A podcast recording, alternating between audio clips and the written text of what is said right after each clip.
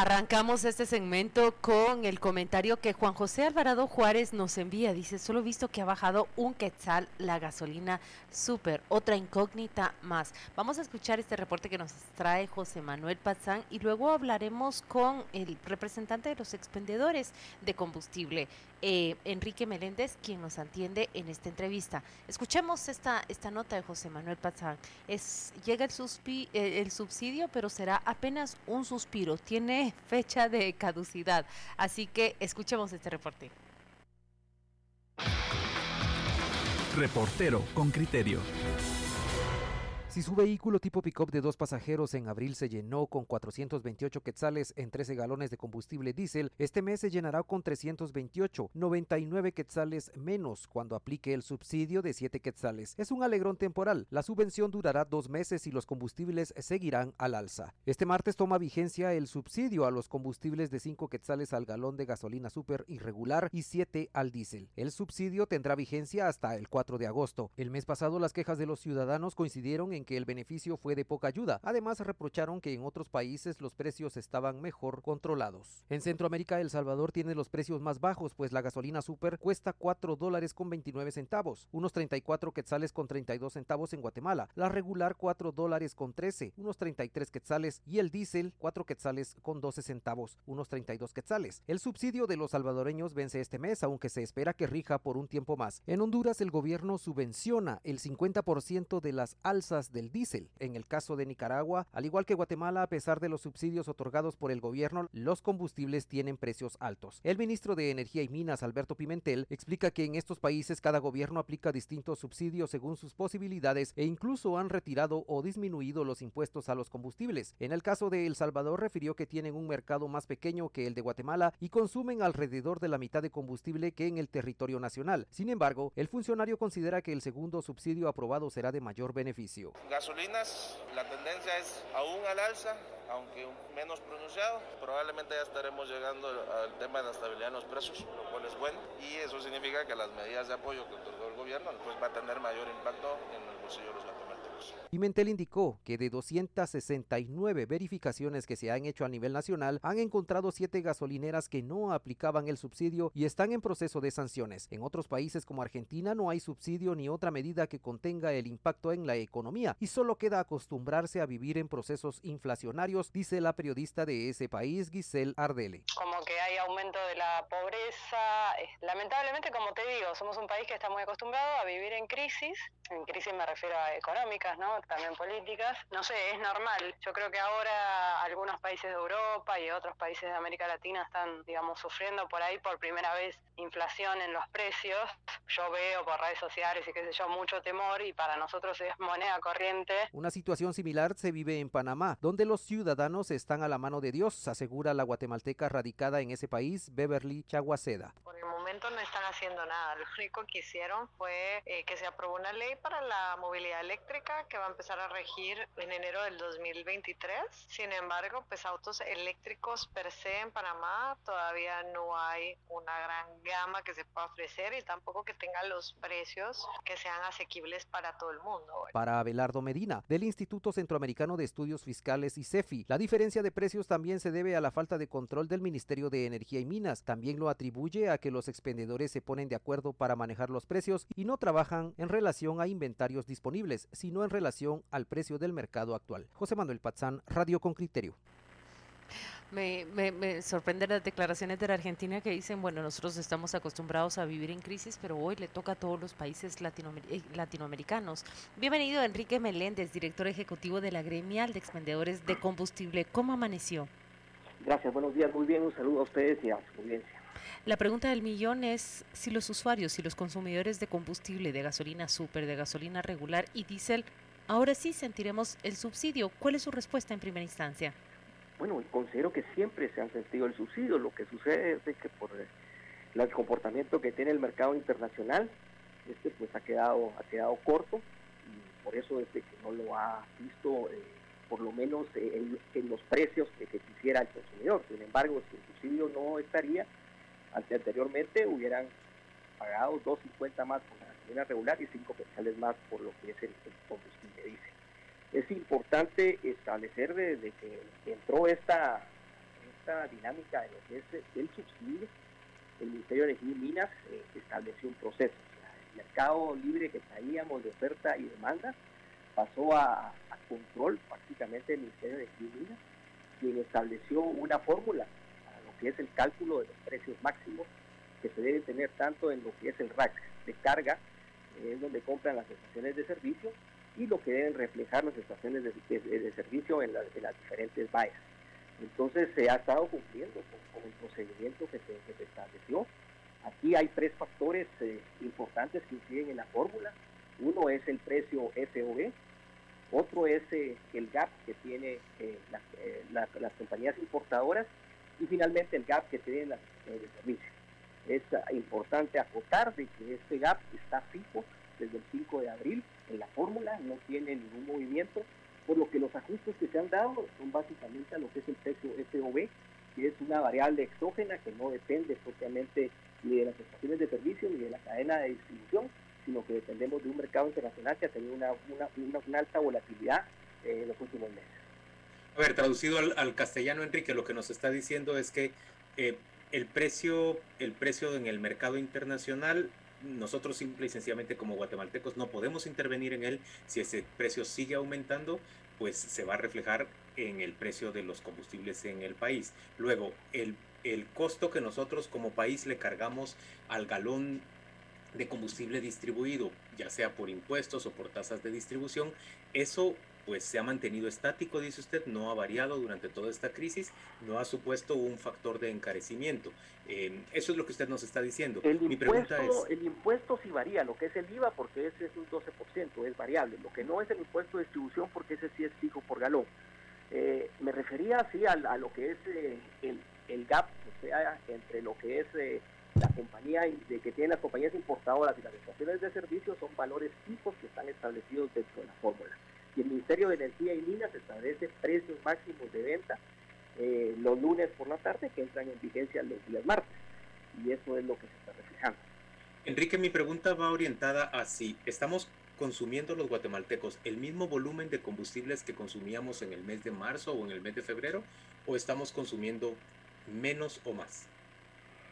Bueno, en ese sentido, eh, lo que podemos ver es que en el mes eh, de abril se dio una disminución en el consumo de gasolina superior de aproximadamente un 5.5%, un incremento en lo que fue la gasolina regular entre un 14 y un 15%, y una disminución en el combustible diésel en un 3%. Eh, en lo que son ya datos generales, pues podemos tener una disminución de 3% entre los tres productos comparado con lo que es el mes de marzo. Sin embargo, ahí hay algunos aspectos de estacionalidad que pueden estar incidiendo también y no solo los precios. Eh, eso es lo que me, me, es útil a mí y le es útil también a la audiencia, porque lo que están preguntando es justamente por los precios. ¿Llegará acaso 35? ¿Llegará a 40? Lo que usted dice es que eh, la diferencia sensible en nuestros bolsillos será hasta de 3% con este nuevo subsidio. No, lo que estamos hablando es básicamente eh, la pregunta de Juan Luis, como la entendí yo, es eh, cómo está consumiendo entre... sí, sí, sí, esa era exactamente mi pregunta. Y usted nos dice, más o menos consumimos en abril 5% menos de súper y 15% más de, de regular. Correcto, comparado con marzo. Claro, ¿y cuánto consumimos de, cuánto menos o más se consumió de diésel? Un 3% aproximadamente. Pero eso es, es normal, principia en abril la bajada del consumo de diésel, le salen algunas actividades importantes de la industria y del agro. Claro, como la zafra, por ejemplo, que culmina la zafra, entonces eso se, se siente en el mercado. Correcto, la elasticidad del diésel es mucho menor en aspectos aquí de, de, la, de la capital, ¿verdad? Que es más para con, consumo de transporte de carga y de transporte pasajero. Entiendo, entonces usted nos estaba hablando de, del consumo, de los porcentajes que registran en consumo. Ahora volvamos a la pregunta original. ¿Cuánto en porcentaje, si es que puede medirse ya, será sensible para, para los usuarios a partir de hoy?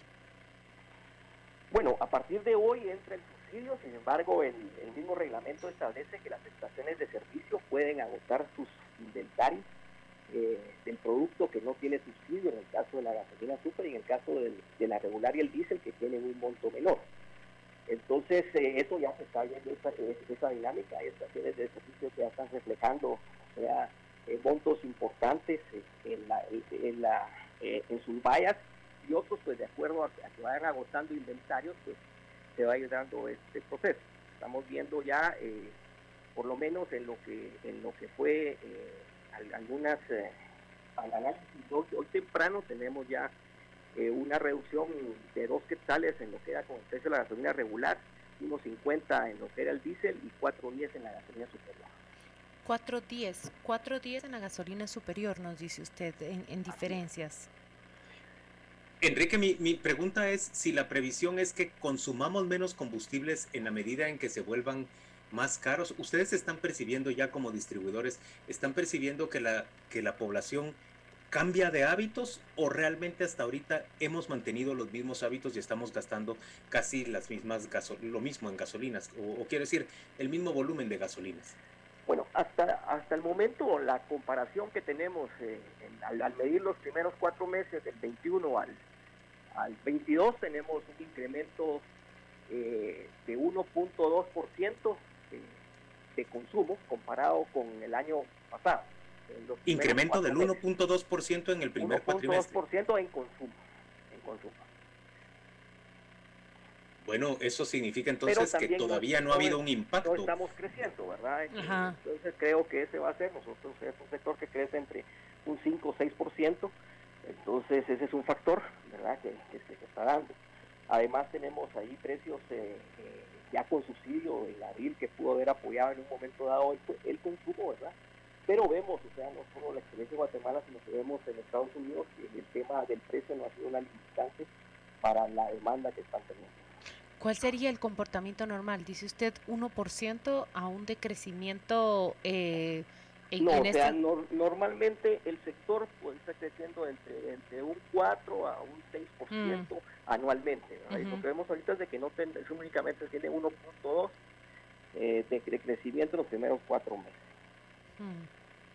Muy bien, entonces eh, hasta ahorita no tenemos indicadores de que las personas estén restringiendo su consumo de combustible. Eh, la pregunta que le están haciendo algunos oyentes por la vía del WhatsApp con criterio es si, si usted piensa, por ejemplo, que la desaparición de los impuestos que se le cargan a la distribución del combustible sería una opción para mejorar eh, el poder de compra del guatemalteco. Bueno, esto es, es, es como se quiera ver, los economistas ahí tienen sus puntos de vista, ¿verdad? Hay aspectos de subsidios, de eliminar impuestos o ver algún otro tipo de compensaciones sociales, ¿verdad? En el tema de los impuestos, la situación es de que el monto en este momento, eh, por lo menos en el diésel, los impuestos es mucho menor que el subsidio que se está otorgando. Aproximadamente lo, los impuestos que tiene el diésel están entre 4.48, 4.50 y el subsidio ahora es de 7 quetzales. Ahora, en el caso de las gasolinas, pues ahí sí, tienen un mayor impuesto y podría tener un mayor impacto si hay una eliminación total de los de, los impuestos, tanto del impuesto de distribución de petróleo como del IVA. Allí será menos sensible. Así es. Eh, seguramente usted ha visto cómo los guatemaltecos hemos salido a comparar los beneficios que se tienen en, en otros países. Eh, uno de esos guatemaltecos nos está escribiendo desde Colombia. Dice que eh, el galón de súper está a un equivalente de 32 quetzales allá. Eh, la pregunta que nos hemos planteado todos es exactamente la misma. ¿Por qué otros países lograron mejores precios para los ciudadanos y Guatemala, a pesar de contar con un subsidio, un segundo subsidio, no, no lo ha logrado hacer perceptible en el bolsillo de los guatemaltecos? Sí, esta es una situación que la hemos venido tratando de explicar. Sin duda, eh, todos los países están aplicando subsidios. El mismo principio económico dice que los subsidios distorsionan los precios eh, y eso está generando que los precios sean diferentes en cada país. Hay tres aspectos que, pueden generar estas diferencias. Todos los países compramos a una referencia en el FOB de la costa del Golfo. esos precios van a ser los mismos para Latinoamérica en sí, excepto los que tienen mercados muy regulados, estructurados como Venezuela, Bolivia, Argentina, algunos otros. Eh, entonces, eso es ese ese precio básicamente pues eh, no tiene una variación, pero sí lo tiene la forma en, que se calcula.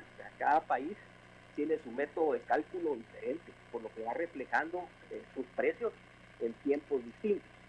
Eso, en Guatemala, por, por ejemplo, aquí estableció el MEN, que la fórmula de cálculo son la semana anterior un promedio de los precios plata.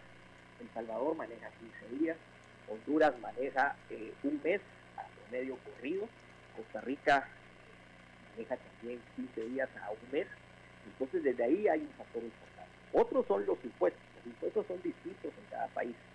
Y por último, lo que ha entrado últimamente son los subsidios. Podemos ver en este caso, ha mencionado usted Salvador, el Salvador tiene alrededor de 1,70 de subsidio en la gasolina superior. son más de 13 quetzales Guatemala únicamente tiene 5 quetzales. Entonces, sin duda, ahí ya existe una diferencia. Además, si nos vamos ya a los impuestos, vamos a ver de que El Salvador tiene todavía impuestos menores en las gasolinas que Guatemala. Entonces, desde ahí existen ya distorsiones. Para poder hacer comparaciones, se tendría que eliminar el tema de los impuestos, el tema de los subsidios y la temporalidad, pues eh, eso es, es, más difícil poder hacer una medición, pero sí nos, nos darían precios similares en un momento dado en, el área centroamericana y en algunos países de Sudamérica.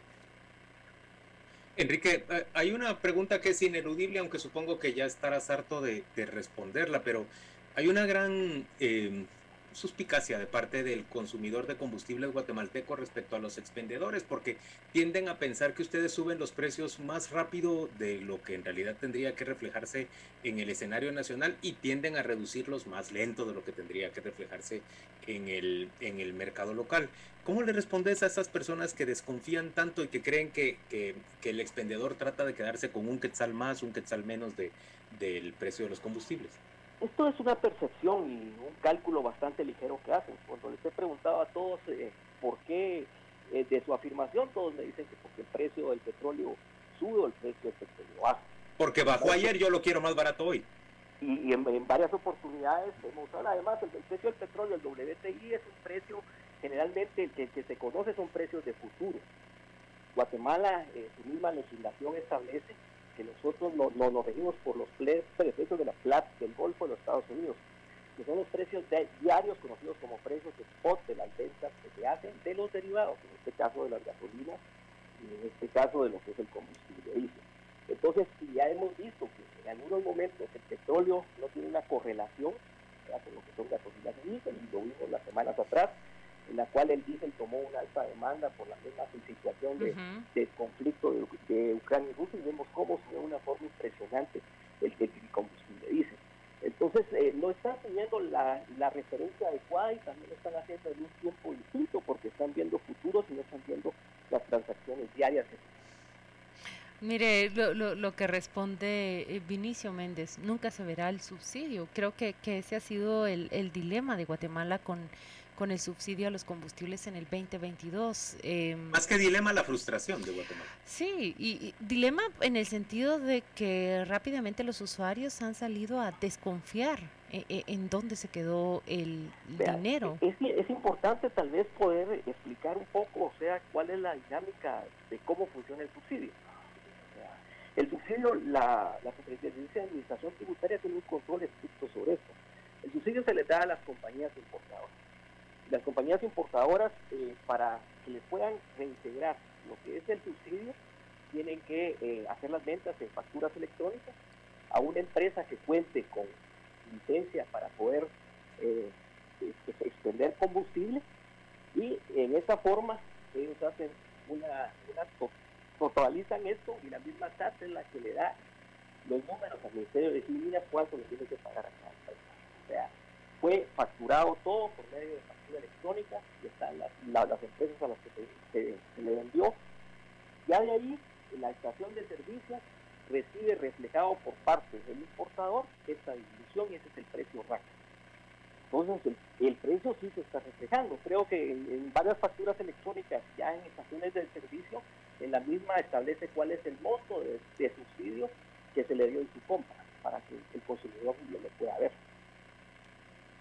Muy bien, pues muchas gracias Enrique Meléndez por, por participar hoy en Radio con Criterio. Enrique, no tengo que decirte que hay, pues se refleja otra vez mucha suspicacia. Dice Vinicio Méndez, ¿por qué el stock caro dura más que el stock barato? Esa es la percepción que, que las personas tienen. o sea, en ningún país de América Latina se, se, se, costea a través de los inventarios. Y por eso estamos viendo ¿Cómo funciona la fórmula? La fórmula funciona en la referencia a los precios spot que se están dando en la, en la costa del Golfo. Y así no solo se maneja Guatemala, se maneja todos los países, incluso México, que es un país petrolero, lo hace de la misma forma.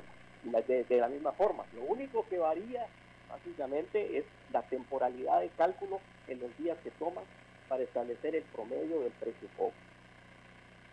Muy bien, Enrique, muchas gracias por acompañarnos esta mañana en Radio con Criterio. Se trata de Enrique Meléndez, él forma parte de la Asociación de Expendedores de Combustibles en Guatemala. Ya ha escuchado usted, no se ha reducido el volumen de consumo de, combustibles en nuestro país, más bien creció aproximadamente 1.2% eh, durante el mes de abril en comparación con, con marzo. En el primer cuatrimestre se ha visto un crecimiento, perdón, un 5% en, en un 15% en, en combustible en gasolina regular. Eh, se ha visto un crecimiento del 1.2% en el primer cuatrimestre y en términos generales la expectativa es que crezca entre 4 y 6% el consumo en lo que en el transcurso del año. Veremos si eso se mantiene así con el incremento de, de los precios. Aunque de acuerdo, con, de acuerdo con el entrevistado, Juan Luis, ese crecimiento que experimentan en el primer cuatrimestre de 1% les dice que es es lento comparado con lo que han experimentado en años anteriores. Eh, veremos cómo es el comportamiento del siguiente cuatrimestre y si este subsidio tiene algún efecto en ese incremento de consumo. Ahora sí, vamos a la pausa comercial.